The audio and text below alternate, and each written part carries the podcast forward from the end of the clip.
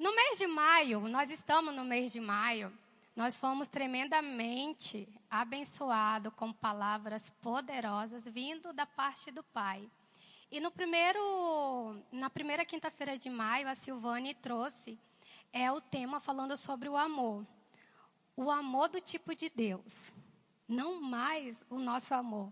Não mais o amor humano, mas eu nasci de novo, eu recebo o amor do tipo de Deus.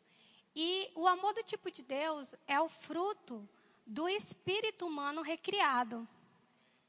E quando isso acontece, a luz está pegando bem aqui no meu papel. Alguém me ajuda a vir um pouquinho mais para trás? Hum, cadê meu marido? Subiu. Só para me sair um pouco aqui da luz, é que eu vou a alguns tópicos, algumas coisas. É, pode ser eu ficar um pouco aqui atrás? Sou pequena, mas vocês conseguem me ver. Obrigada.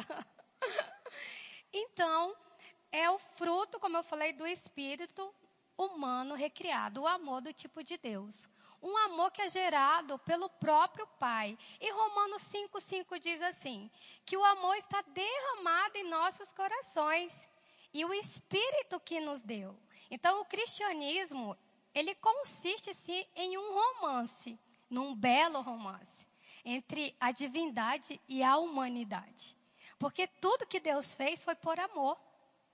É não é belo isso? É maravilhoso. Então nós somos nascidos de amor, recebemos essa natureza, Deus é amor, então Deus é a nossa luz.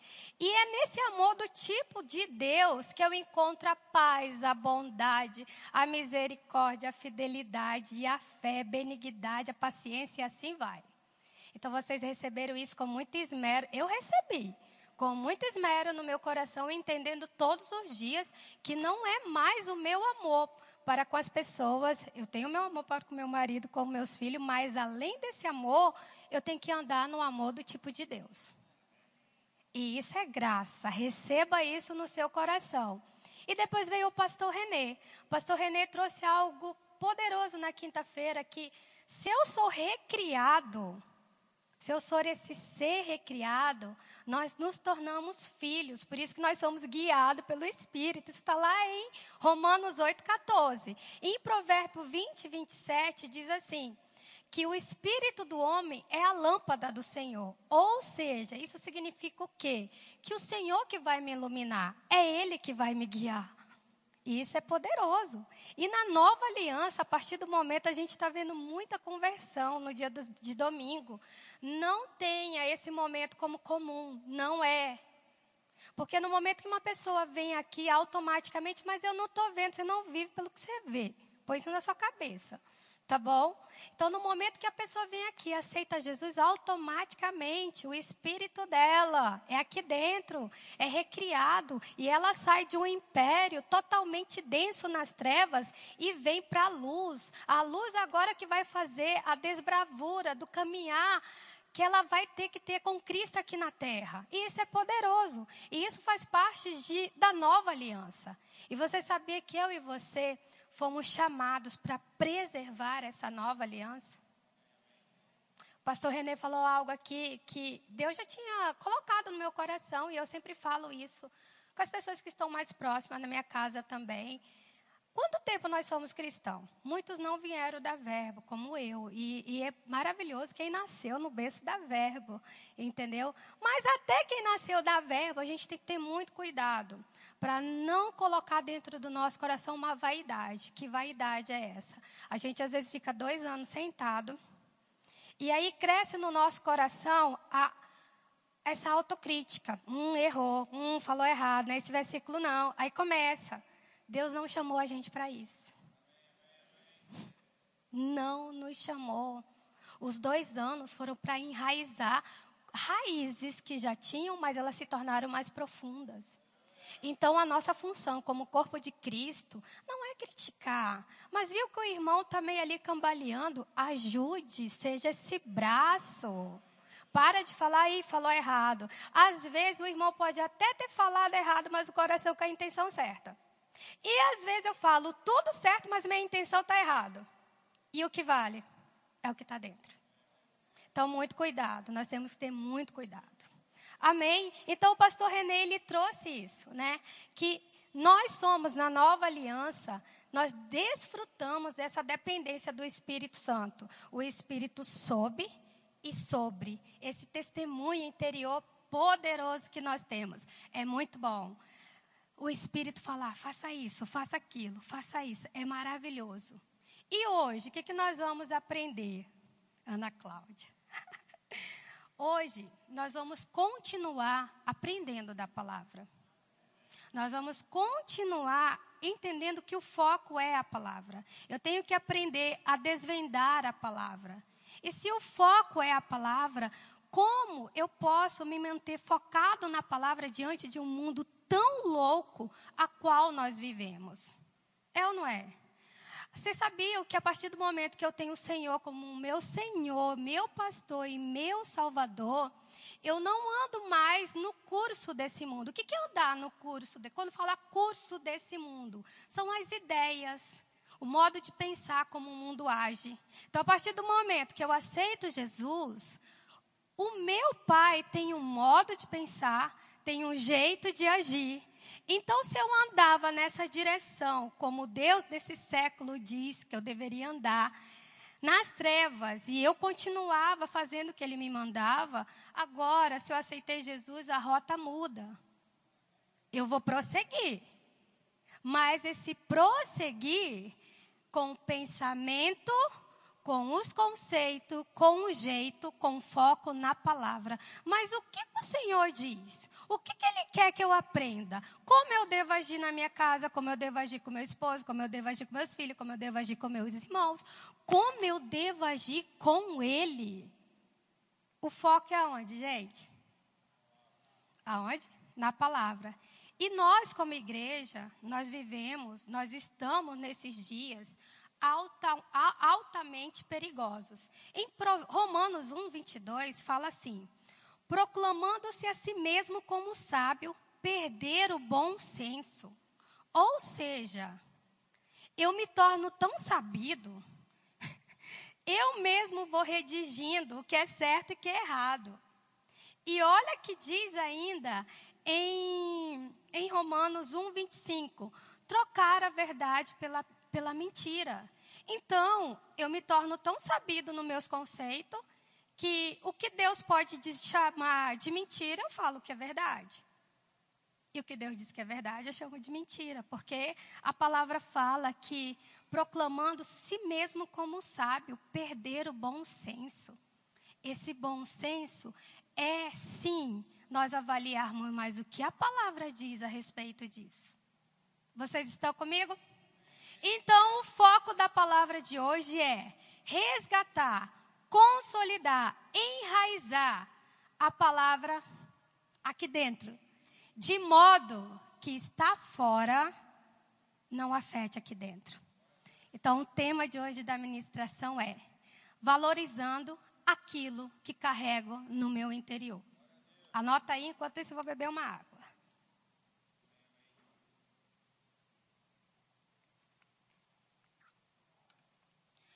Abre lá em 2 Coríntios.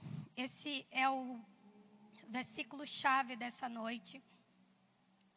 Essa ministração, o Senhor me deu ela no mês de dezembro, final, início de dezembro, quando a Célia viajou. Quando você foi fazer o rema? Rema não, foi, foi ministrar o rema. O pastor ficar aí sozinho. Outubro, né? Numa conversa com o pastor Gilmar lá em casa, e essa ministração surgiu. E do modo como o Senhor ministrou, tenho certeza que você será alcançado. Amém? Então vamos lá. Abre aí 2 Coríntios. Capítulo 4.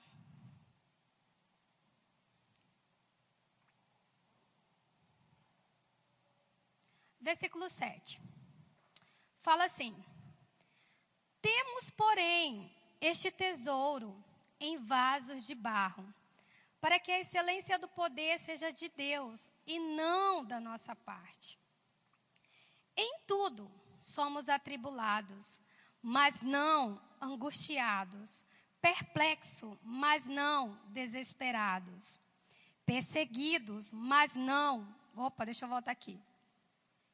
Em tudo somos atribulados, mas não angustiados, perplexos, mas não desesperados, perseguidos, mas não desamparados, abatidos, mas não destruídos, trazendo sempre no corpo o morrer de Jesus, para que também a vida de Jesus se manifeste em nossos corpos. Pois nós que vivemos estamos sempre entregues à morte por amor de Jesus, para que também a vida de Jesus se manifeste em nossa carne mortal. De modo que em nós opera a morte, mas em vós a vida. Ora temos o espírito da fé, de fé, conforme está escrito: cri, por isso falei.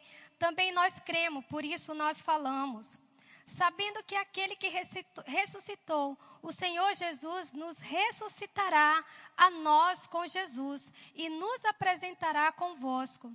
Pois tudo é por amor de vós, para que a graça multiplicada por meio de muitos faça abundar a ação de graça para a glória de Deus. Por isso, não desfalecemos, mas ainda que o nosso homem exterior esteja consumido, esteja cons, ainda que o nosso homem exterior se esteja consumido, o interior, contudo, se renova dia em dia, porque a nossa leve momentânea tribulação produz para nós cada vez mais abundantemente um eterno peso de glória. Eu quero que você volte. Deixa eu ver qual é o versículo. Oito. Agora nós vamos manter o foco na palavra no versículo 8. O que, que eu quero, o que, que o Senhor quer que venhamos aprender essa noite? O segundo hino que foi cantado aqui tem tudo a ver com a ministração. E eu amo quando essas coisas acontecem, porque a gente sabe que, Senhor, o Senhor está falando, já falou e continua falando. Vou até falar para o louvor quando subir, vocês cantam o segundo hino, tá? Por favor.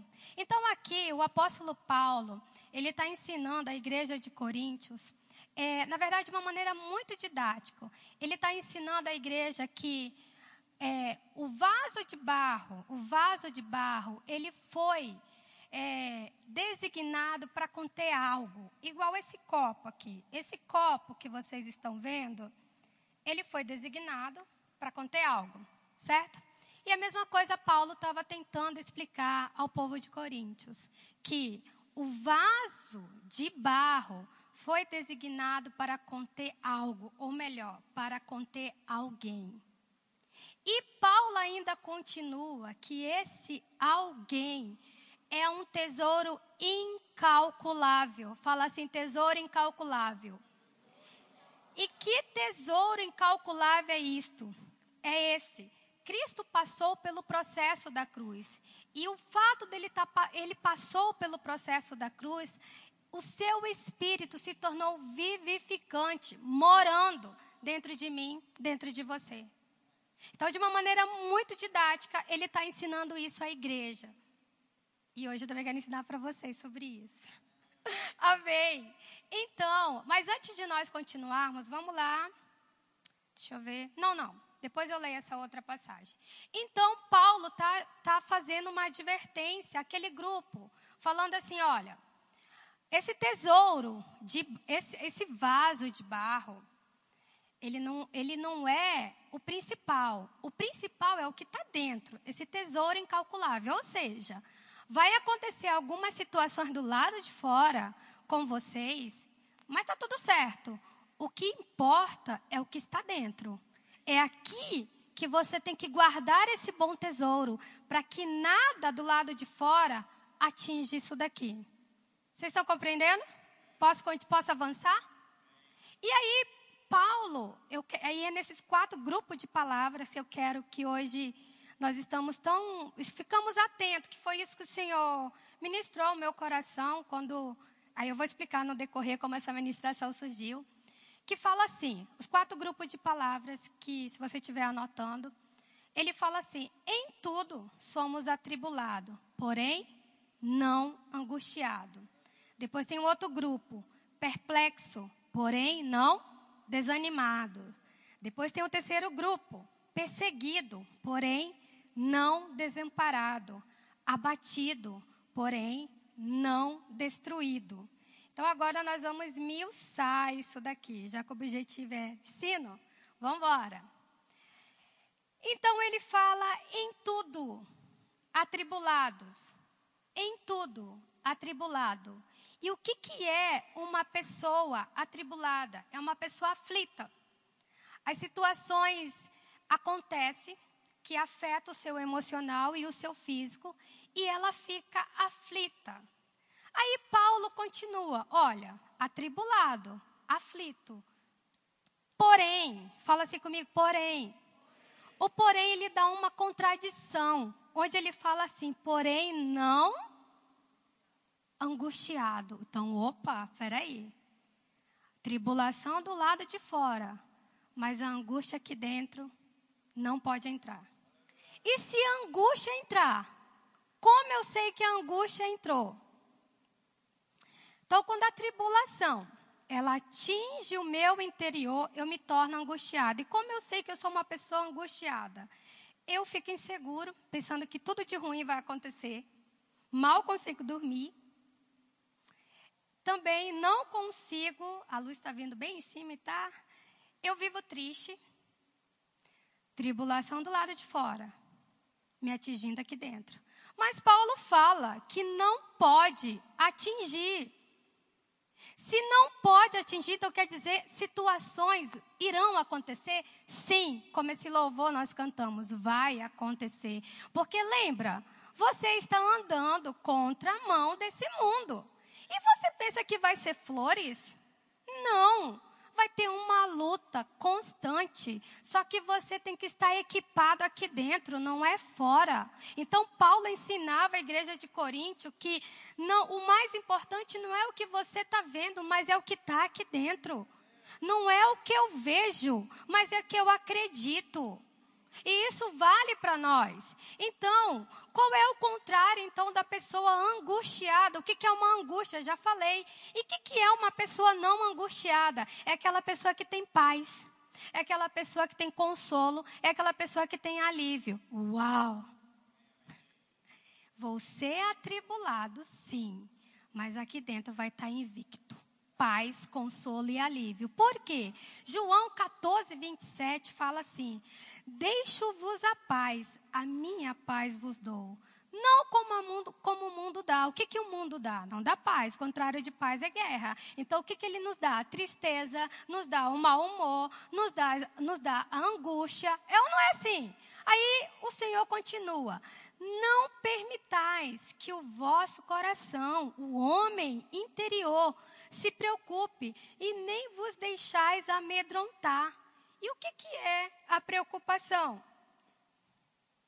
Qual o contrário? Então, se o mundo prega, anuncia preocupação, nós que temos esse espírito vamos anunciar calma. Se o mundo anuncia o quê? Como amedrontar o medo, eu vou anunciar a coragem. Com, aonde eu estou baseado nisso? Com foco na palavra. Porque em Deuteronômio 31, 6 fala assim: Sejam fortes e corajosos, não tenham medo e nem fiquem apavorados por, por causa delas.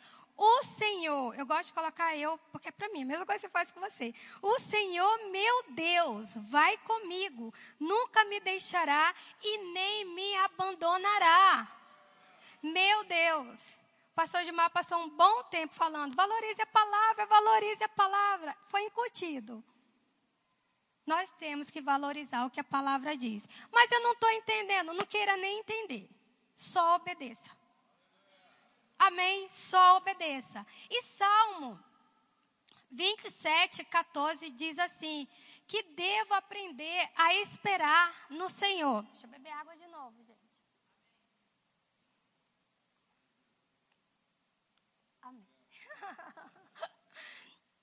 Eu devo aprender a esperar no Senhor. Esperar em Deus faz com que eu lance toda a minha ansiedade, toda a minha preocupação nele, porque eu estou convicta que ele vai resolver. E sabe o que falta? Na moral, sabe o que falta? A gente sondar o nosso coração. De que maneira? Será que eu acredito que Deus vai fazer? Eu, a gente ministrou no discipulado E uma das coisas que o Senhor trouxe foi: talvez a gente está tanto tempo na igreja, somos crentes de carteirinha, mas a gente não acredita mais em Deus. Pode acontecer. Então você tem que sondar seu coração. Meu Deus, é sério isso.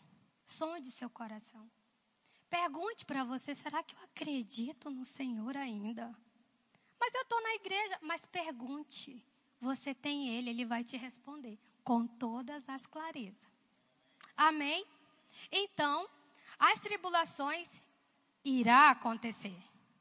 Para o lado de fora. Mas aqui dentro, o que vai me dominar? Paz, consolo e alívio. O outro grupo de palavra é perplexo. O que, que é uma pessoa perplexa? Perplexa. Sabe aquelas situações que vai acontecer e você não vai saber como reagir? Você não vai nem saber que decisão tomar. Pode acontecer? Sim, vai acontecer. Mas sabe o que acontece? Por lado de fora. Se você deixar atingir seu coração, sabe o que vai acontecer? Você vai desanimar. Só que Paulo fala, ó, perplexo, porém não desanimados. Se situações vierem e você não saber como reagir, e você ficar apavorado, você vai desanimar. Mas sabe o que acontece? Paulo também tem nos ensinado algo. O que está do lado de fora não é o perigo. O perigo é o que entra. Por exemplo, eh, tem situações que eu não vou saber reagir. Mas aí o desânimo entra. O desânimo, ele é mais potencializado, ele se torna tão grande diante da perpe, oh. Isso. Por isso que Paulo pede para a gente cuidar do que está dentro. Isso é muito sério. Fala, é muito sério. Ai, meu Deus. Vocês estão entendendo? Então, como surge o desânimo? O desânimo ele surge em decorrência de alguma insatisfação que a gente passa. E o desânimo vem. Então, fala para mim, Ana Cláudia, como eu devo fazer ou para que para que essa situação não venha me atingir. Provérbio 4, 23 diz assim: Sobre tudo que se deve guardar, guarda o teu, porque dele procede a saída da vida. Meu Deus, quando eu li isso, eu e você somos responsáveis pelo que entra. Isso é seríssimo. E você sabe qual é o contrário do desânimo? Alguém sabe, gente? Vocês. Alguém falou? Não ouvi. Ânimo. Eu vou trazer um outro sinônimo. Faz esse comigo. Ha, ha, ha. Você já sabe qual é? Alegria. E sabe que eu descobri? Gente do céu, eu não sei o que está acontecendo. Aliás, eu sei. Cada vez que eu estudo a palavra, raízes vão se aprofundando. E aí a gente vai encontrando coisa. Meu Deus, isso já estava escrito, mas aí vem descortinado. Com uma outra revelação, fala o Senhor, que poderoso. Então fala assim, ha, ha, ha. Tiago 1, capítulo 1, de 2 a 4, fala assim: Meus irmãos, tende por motivo de grande alegria ao passar-te por provações sabendo que a aprovação da vossa fé produz perseverança. E a perseverança tem a sua obra perfeita, para que sejais perfeitos e completos, não faltando em coisa alguma, em outras versões, ou em nada deficiente. Então, vou repetir. Meus irmãos, tende por motivo grande quando você passar por alguma provação. Mas o que, que é isso? Acaba até sendo um antagônico, né? Como assim na provação vou ter alegria? Quem não já pensou assim? Só eu? Meu Deus. Mas é isso que ele fala. Sabe por que ele está dizendo isso? Porque a provação da nossa fé vai produzir perseverança. A perseverança é você ser constante. Sabe aquelas pessoas que não são constantes? Hoje eu estou animada em Deus e hoje eu não estou. Hoje eu sou crente, hoje eu não sou. Pare com isso. Seja constante, vindo provações que vierem. Seja constante, isso é perseverança. E ainda continua. Ela, a perseverança, tem a, e a perseverança tem a sua obra perfeita, para que sejais perfeito e completo, não faltando nada. Sabe aquela sua área deficiente? Porque todos nós temos uma área deficiente. Nessa área deficiente, se você for constante, olha que diz a palavra, você não terá deficiência nenhuma, porque tudo vai ser suprido. Você só precisa ser constante. Amém? Então fala assim, ha, ha, ha. Aprenda a rir com Deus. Deus é o criador do riso, gente. Eu vou contar uma coisa para vocês. Quando eu tinha 21 anos, é, eu tive um diagnóstico. Estava já casada com meu marido. E recém-casada, né, bem? E eu tive um diagnóstico que me deixou sem, não sabendo como reagir. Eu tive um problema muito sério no meu útero. Fui para ginecologista fazer vários processos de queima, até que uma vez ela chegou para mim dizendo que não tinha mais o que fazer e ia tirar tudo. Ou seja, eu estava com 21 para 22 e ia ser uma mulher estéreo, não ia ter filho. E eu estava indo numa igreja. E era uma igreja assim da palavra. Lia livro do Kennedy Reagan, o Smith Wigglesworth, lia T.L. Osborne. E a pastora de lá, ela fazia grupo, igual como a Celinha faz, pega o livro e começava a ler os livros. E eu lembro que quando eu recebi essa informação da minha doutora, me abalou. Só que eu estava com tanta sede de Deus, que independente se eu tirasse ou não tirasse, eu queria Deus. Porque eu sabia que Ele era o meu tudo e continua sendo. E eu lembro que a gente foi para essa reunião de mulheres. E eu estava muito abatida, perplexa, né? E, e, e, e, a angústia querendo entrar. E ela fez uma roda, estávamos lendo o livro, não sei se foi o pre, é, aquele da fé, preliminares da fé. Tem um do, Isso. Ela estava lendo e nós estávamos numa roda. Eu, eu estava. A gente fica sem chão quando recebe um diagnóstico. Ponto final. Sentei. Nós estávamos 16, 20 mulheres, eu não me recordo. E aí uma da ponta começou a ler. No que ela começou a ler, não me pergunte como. Ela foi jogada no chão, caindo em riso. Eu estava na outra ponta, eu não questionei. Eu só falei, eu quero isso. Quando eu falei, eu quero isso, algo puxou que eu também fui tomada no riso. Deus sabia que eu precisava rir diante de um diagnóstico que eu tinha recebido. A unção do riso é real. Eu falei isso no discipulado.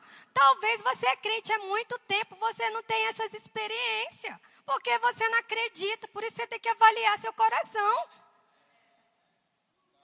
É melhor a gente ser um velho afoguetado do que ser um velho, me desculpa, uma velha envelhecer dura, enrijecida. Meu Deus. E eu tinha falado isso no discipulado. Talvez a gente está na igreja, a gente não tem experiência. Não tem. Eu nem acredito na unção de riso. Tudo bem. Porque em Lucas fala, bem-aventurado aquele que crê. é para quem crê. E eu lembro que eu fui pro chão. Literalmente um vento me jogou. Não tinha ninguém. Me jogaram. Caí no chão, caí rindo, rindo, rindo, rindo. Falei, que loucura é essa? Mas foi maravilhoso. E é maravilhoso. E aí, o que, que aconteceu? Continuei fazendo o processo de queima, sem resultado. Até um belo dia fui para o encontro. E nesse encontro, veio pastora de fora, estávamos 60 mulheres. E eu lembro que no meio da ministração, ministração era sonhos ainda, a pastora saiu do púlpito e veio. No que ela veio, eu estava de cabeça baixa, ela tocou no meu. Do que tocou, um vento me jogou. Eu fui para o chão, queimou. E ela falou assim: Deus está te curando de uma esterilidade. E para você saber que Ele é Deus, até o final do ano, Ele vai te dar filhos. Quem sabe aqui que eu sou mãe de gêmeos?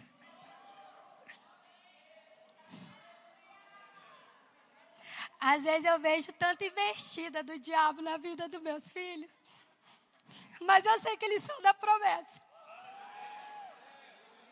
Por isso que hoje eu e minha esposa a gente aprendeu a rir. Vemos situações, mas está tudo certo, porque é Deus que está no controle. Não é mais o meu controle, é o controle de Deus. Então, sorria com o Deus que criou a risada. Não espere, ah, mas eu não acredito. Para com isso, bem-aventurado é aquele que crê. Ou seja, feliz é aquele que decidiu acreditar. Eu conheço pessoas que estão tá tanto tempo na igreja que não acreditam em dom da cura. É triste, é misericórdia.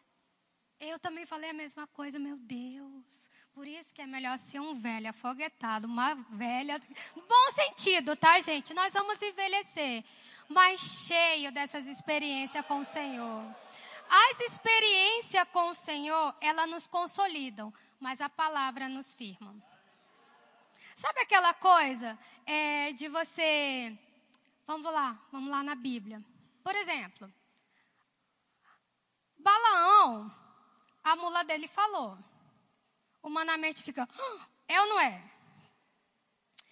é a mãe de, Jesus viu um anjo. Humanamente a gente fica, uau, um anjo. E outras pessoas que tiveram experiência. O próprio Jesus teve uma experiência. Quando foi nas águas, é, ouviu do céu: Esse é meu filho amado. Meu Deus, quem é que não quer ter essas experiências?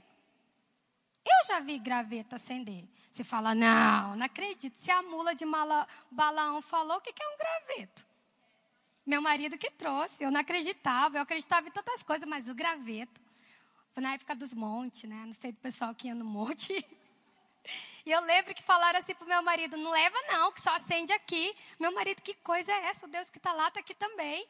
E eu lembro que os meninos tinham o quê? Bem, um ano? Por aí. Aí ele orou, começou a orar em casa, né? Ai, Deus, acende que minha esposa veio. Cláudia, vem aqui. Eu falei, que foi, amor? Gente, quando eu vi, meu Deus, o, o, o, os plantões de, da noite, do dia, vão dizer, ah, isso daí tem uma explicação. Tô nem aí, bem-aventurado é o que crê. Quando eu vi aquele graveto acendendo, eu fui para os pés do Senhor. Mas sabe, uma outra lição eu aprendo.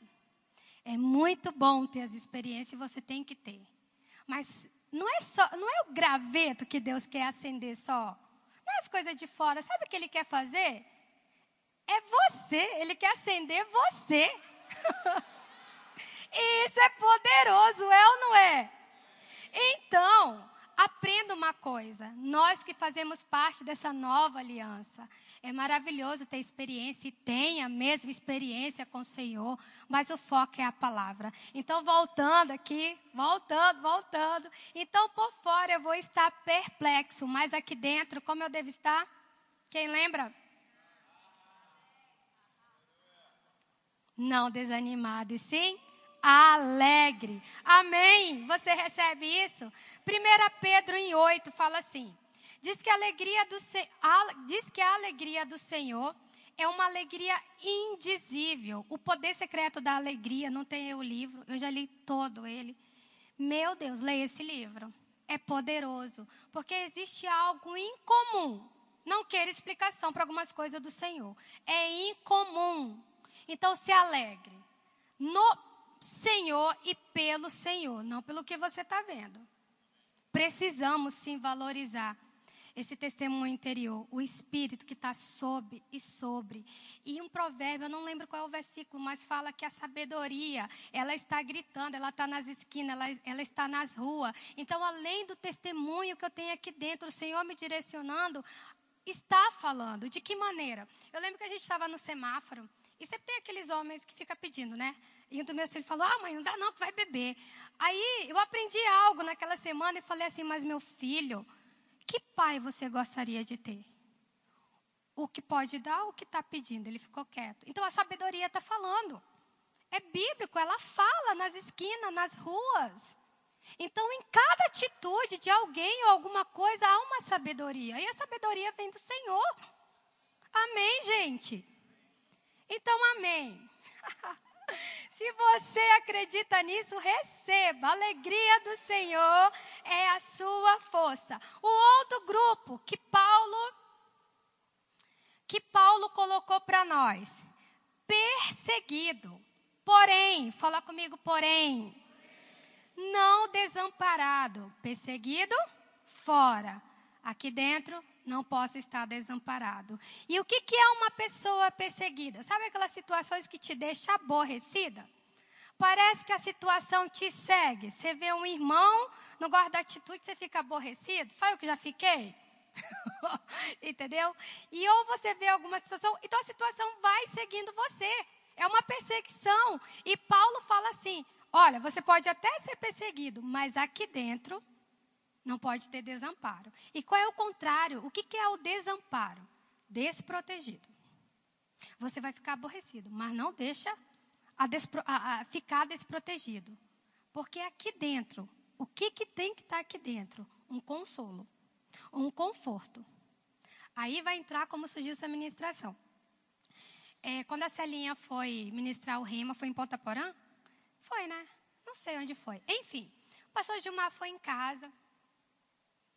E aí a gente estava conversando algumas coisas que eles sabem do nosso coração. E uma das coisas que o pastor Gilmar falou para mim, meu marido já tinha falado. Só que quando aquela, tipo assim, se tem uma pessoa que fala, e se tiver uma segunda, uma terceira, você puxa o freio. Você está errado. É ou não é assim? E o meu marido já tinha falado, amor, pega leve com os meninos. Ah, que não sei o que, que não sei o que, enfim. E aí o pastor Gilmar falou para mim, Claudinha, seja leve com os meninos. Aí eu fiquei, falei, gente, está todo mundo contra mim. E a outra coisa que o pastor Gilmar falou, além de ser leve com os meninos, ele falou algo assim. Ele falava para mim, que meu marido estava de boa, era eu.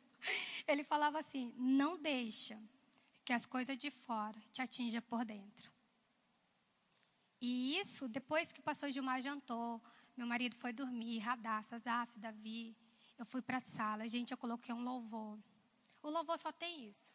Meu coração queima por ti, meu coração queima por ti, meu coração queima por ti. Aquilo foi me quebrantando, me quebrando. E eu falo, Deus, meu marido já disse que eu tenho que ser leve com meus filhos. Pastor também. Então, é difícil admitir, mas o que, que eu estou errado? Por isso que a gente tem que sondar o nosso coração. É muito bonito a gente ser guiado. Ele está aqui. Olha, Deus me, me usou para falar com você. Deus disse que eu tenho que andar assim. É lindo. Mas sabe o que é o mais profundo? Deus falar para você o que não está legal aqui dentro. Igual o profeta, ai de mim, eu sou um homem de lábios impuro. Está na hora de você falar, ai de mim, Deus, o que está errado aqui? Arranque. E ali o Senhor começou a mostrar que eu tinha que ser leve com os meninos. Falei, Deus, então me ensina a olhar como o Senhor olha, me ensina a agir como o Senhor age. E aí, o Senhor me deu a passagem que o jugo dele é leve. Aí, eu sou assim, eu sou assim desde pequena tudo eu vou, eu gosto de ler dicionário. E as palavras vão falando comigo. E aí eu fui lá, julgo, que aquele instrumento, né? Que coloca em dois animais para eles terem o mesmo compasso, andar na mesma maneira. E ali foi tão profundo que o Senhor falou: anda no meu compasso, anda no meu jeito, pensa como eu penso. E eu pensava que eu pensava como Deus pensava. E aí eu descobri que eu tinha que ser mais benigna. Sabe? Benignidade. Não ser tão dura, tão ser carrasca. Não sei por que eu estou falando isso, se é para alguns pais. Porque às vezes a gente é muito severo com os filhos. E a gente pensa que está certo. Eu estou certo. Meu pai fez assim. Não, gente. Você, tá, você faz parte de uma nova aliança. E na nova aliança é o tipo do amor de Deus. Não é do nosso jeito. É duro, né? Eu sei, foi duro para mim, eu chorei muito. E aí, quando Deus trouxe isso daqui para mim, quando o pastor falou, não deixa que as coisas de fora atinja por dentro, algumas coisas estavam me atingindo, que o meu semblante tinha caído.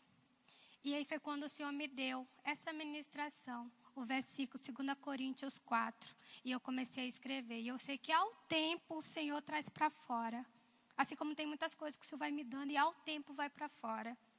Eu falo, Senhor, me ajuda para que as situações de fora não afetem aqui dentro, que há um tesouro incalculável aqui dentro.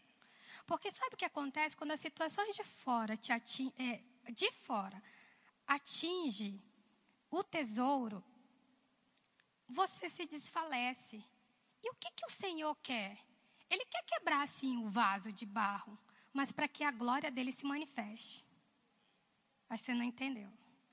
Ele quer sim quebrar o vaso de barro, para que a glória se manifeste. Só que nós fazemos o contrário. A gente pega esse vaso de barro e faz com que está dentro seja quebrado. Isso é sério, né? Por isso que a gente deve sondar o nosso coração. E outra coisa que o Senhor me ensinou na hora que eu estava ali na sala, chorando, me quebrantando na presença do Senhor, eu falo, Deus, me ensina a te ouvir. Eu ouvi no meu coração o Senhor falando, você é uma mulher de dura serviço. Eu falei, Senhor, me ajuda a quebrar. Em Provérbio, eu não sei qual é o, o capítulo, o versículo, não lembro agora, fala que o homem de dura cerviz, ele vai ser quebrado, mas não, vai, não haverá cura. Ou seja, o que é uma dura cerviz? Voltando, a cerviz é isso daqui, né? Que você não deixa dobrar, né? Vindo para nós, é aquela pessoa que tem sua própria opinião. Você não se deixa moldar pela opinião da palavra, da palavra de Deus, ou quem sabe o irmão que é usado por Deus, você não aceita. É sempre o teu jeito que prevalece, é sempre a tua maneira que prevalece. Quando eu vi isso, que o homem de dura serviço, ele vai ser quebrado, mas não haverá cura. Eu chorei mais ainda. Eu falo, Deus, eu não quero ficar fora desse banquete. Eu quero ser curada. Ai, gente, se eu estou falando isso porque Deus está tratando algumas coisas aqui. Talvez você seja assim, orgulhosa, dura serviço, empinada. Agora eu sou ministra do Senhor. Meu Deus, eu tenho muito temor ao estar aqui. Meu marido sabe, não é de hoje. O Senhor me chamou para me ministrar a palavra desde quando eu tinha 12 anos. E desde quando eu subo ao altar, a partir dos 12 anos até agora, eu tenho um temor, porque eu fico preocupada não com o que as pessoas vão pensar, mas o que o Senhor quer que eu fale. E eu falo para o Senhor: nunca, nunca eu quero perder isso. Nunca. E eu espero que você também nunca perca isso. Deus vai te promover para ministro, para pastor, seja lá o que for, para presidente. Mantenha a humildade. Você carrega assim um rei na barriga. Mas você não pode fazer do rei da barriga o teu o rei da barriga que eu falo da vaidade, o teu pedestal. É como o profeta falou: ai de mim, eu sou um homem de lábios impuro. Ele reconheceu, ele olhou para dentro dele. Por isso que é necessário nós sondarmos o coração: ai de mim, o que tem? Dureza, ai de mim, o que tem? Sou egoísta, ai de mim, o que tem? Eu não aceito a opinião dos outros, ai de mim, o que mais tem, Senhor? Isso é muito sério, gente. Nós fazemos parte de uma nova aliança. Você é preservador dessa nova aliança. Você não é juiz na vida de ninguém, nem você é juiz de você, porque a partir do momento que um juiz, um julgamento, uma fofoca, uma intriga, seja o que for, toma lugar, o Senhor não é mais o seu senhorio. Não perca isso. Eu não quero perder. Você quer? De jeito nenhum. Então, outro grupo, situações vão te aborrecer. Porém, aqui dentro eu devo estar o quê? Protegido. E 2 Coríntios 1, 3 e 4. 1, 3 e 4 fala assim: Bendito seja Deus e Pai de nosso Senhor Jesus Cristo, Pai das misericórdias, Deus de toda consolação, que nos consola em todas nossas tribulações, para que com a consolação que recebemos de Deus, possamos consolar o que estão passando por tribulações. Meu Deus. Então precisamos edificar o Senhor em nossas vidas. Sabe qual deve ser nossa oração? que Deus construa o seu querer e seu efetuar em nós. Que a vontade dele se estabeleça aqui na terra, assim como a vontade dele é estabelecida lá no céu. Esse versículo tem sido rema para mim também. Toda vez que eu vejo algo acontecendo, eu falo, Deus, como o Senhor olha lá do céu, me ensina a agir aqui na terra. Isso é muito sério. Assim na terra, como é no céu. Amém, gente? Então, o que está dentro de nós, o que está dentro de mim, fala assim: o que está dentro de mim é Cristo sendo formado dentro de mim. João Batista já falava. É importante que ele cresça dentro. Isso é poderoso. Amém? E tem mais uma, acabou? Eu estou aqui, eu, tô, eu, eu fiz um esboço, mas eu vou, o Senhor vai nos conduzindo. O último grupo da palavra. Ah, esse daqui. Abatidos. Paulo diz que nós vamos ficar abatidos. Sabe o que é uma pessoa abatida? Vai acontecer situações que vai nos fazer cair. Eita, vai acontecer? Vai. Mas sabe o que ele fala? Abatidos.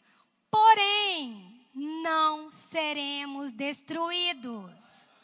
E sabe o que ele está querendo nos dizer aqui?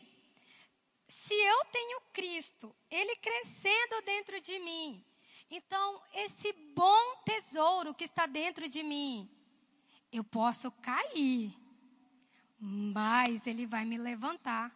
Ele vai me restaurar e ele vai me edificar.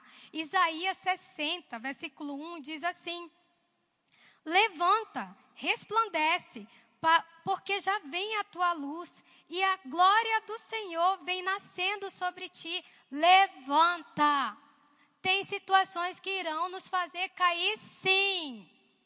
O que, que nós temos que fazer? Nos levantar, porque nós temos um Deus que nos levanta, nos ergue de novo, de novo, de novo, de novo. Porque a porta da graça não se fechou, mas é a gente que fecha ela por conta própria. Meu Deus, isso é sério demais. Amém. Domingo eu estava conversando com uma pessoa lá na minha casa, não vou falar o nome, mas se você estiver me ouvindo, não vou falar de você, só a situação, que encaixa muito bem. Ela chegou assim para mim, Claudinha, você sabia que eu perdi minha filha? Eu falei, não, não estou sabendo, ano passado. Eu falei, quantos anos? Onze. Eu falei, meu Deus, onze anos, sim. E eu olhei para ela, eu fui, eu vi que ela estava tão feliz. Aquilo não deixou ela. Se, se ficou abatida, foi por algum tempo que o, o luto ele traz isso. Falei, mas você está bem? Estou ótima. Passou o período de luto. Falei, sério? Sim. Deus me levantou. O que eu aprendi com a palavra, o que eu aprendi nos dois anos no Rema, eu tive que extrair, colocar para fora o Cristo que levanta. Eu olhei para ela e falei, uau. Eu falei, você tem que estar tá falando isso para mais mulheres. Ela falou, já estou. As igrejas me convidam quando alguém morre no período do luto e eu os levo, eu levanto aquelas mulheres. Sabe o que, que é isso? É uma maturidade em Deus. E eu falo, e eu olhei quando ela saiu, quando ela foi embora, conversando com meu marido, eu falo, Deus, é isso que eu tenho pedido, essa maturidade, é isso que nós temos que pedir. Essa maturidade de crescimento. Coisas irão acontecer. É Paulo que está falando, você está andando na contramão. Só que você tem que estar fortalecida aqui dentro. Para que as coisas de fora não roubem o tesouro mais precioso que você recebeu. Amém. Eu lembro que ano passado também, é, ela faleceu. Quantos anos a Marcelene tinha, bem? 20, 30, por aí. Ela foi babá dos meus filhos quando eles eram menores. E toda vez que tem casamento, alguma coisa na igreja, eu sou convidada, eu, eu a chamava para ficar com a Radassa, enfim. E eu lembro que ano passado, ela ficou com a Radassa, foi até no casamento do Hugo que eu fui. Foi do Hugo, bem, que casamento foi? Não, a Radassa foi no do Hugo. Eu não sei qual foi. eu não sei qual foi. Mas foi no casamento. Rapidinho, eu já estou terminando. E eu lembro que ela, ela tem uma filha da idade da Radassa. E eu estava com uma mala cheia de roupa. E ela estava. O marido tinha abandonado. Enfim, ela estava sozinha. Ela nunca pediu nada, nem para o meu marido, nem nada. Mas eu falei: Ó, isso daqui. É, nem esqueci até o nome da bebê agora. É para ela. ela. O olho encheu de lágrimas. Passaram-se dois meses. Meu marido encontrou ela empurrando o carrinho é da Ana, Ana também. E ela estava desfalecida. Magra, magra, magra. Meu marido, o que, que você tem? O que, que houve? Ela falou, Luiz, eu não sei o que, que eu tenho. Aí meu marido, Cláudia, conversa com a Marcilene. Aí eu liguei, Márcia, você está bem? Vem aqui em casa, vem almoçar comigo. E ela vendo que eu vi a Marcilene, eu não acreditei osso puro. Eu falei, o que, que você tem? Ela, não sei o que, que eu tenho. Ela falou, nasceu algo aqui, mas eu não sei o que, que eu tenho. Aí nós almoçamos, fiz almoço, as crianças brincaram. Eu falei, ela falou, vou embora. Eu falei, Má, eu não sei o que está acontecendo, mas eu vou orar por você. Eu acredito no Deus na cura. E eu comecei a orar. Eu tocava num negócio estranho aqui. E eu comecei a repreender. E eu falei assim, Má, você precisa liberar perdão para alguém? Ela começou a chorar. Falei, Má, quem é? Minha mãe e meu cunhado. Falei, Má, então tá. Peguei a minha poltrona, ela no meu sofá, sentei e o Espírito Santo me conduziu. Falei, Má, eu sou sua mãe, olha para mim, o que, que você tem que liberar? Em pranto, em choro. Ali houve um processo de cura. Quando foi, isso foi no sábado, quando foi na terça-feira, ela recebe um diagnóstico, um câncer. E não tinha mais o que fazer. Segundo o médico, mandaram para Barreto. E no caminho de Barreto, depois que eu orei por ela, a mãe dela falou que ela ficou anestesiada. Porque tudo estava desmoronando, mas ela estava em paz e tranquila. E aí eu liguei para ela, Má, você está indo para Barreto? Tô. Por mim eu nem ia, mas você está bem? Tô, tô ótimo. Se acontecer alguma coisa comigo, eu sei para onde eu vou. Não deu tempo de chegar em Barreto, ela morreu no meio do caminho, mas a notícia que nós ouvimos é que ela não desfaleceu. E a mãe dela disse que depois que uma pessoa que chamou ela, na casa sei de quem eu sabia que era eu, era outra. Tudo acabando, mas ela convicta. Por isso a importância de nós pararmos. Ai, gente, a gente tem que parar de ser menino. Desse jeito. Menino, sabe? Ficar com birra. É melhor do que eu. Para com isso. Vidas estão, estão indo embora. E a gente precisa dar um destino, e Deus conta conosco para darmos destino para algumas pessoas. Amém? Então, o último grupo que fala, você vai ficar abatido. Situações, vai sim, estou acabando. Situ, o louvor pode vir. Situações irão acontecer, entendeu? Mas lembre-se de uma coisa: é Cristo que te levanta, é Cristo que te restaura, e é Cristo que te edifica. Amém?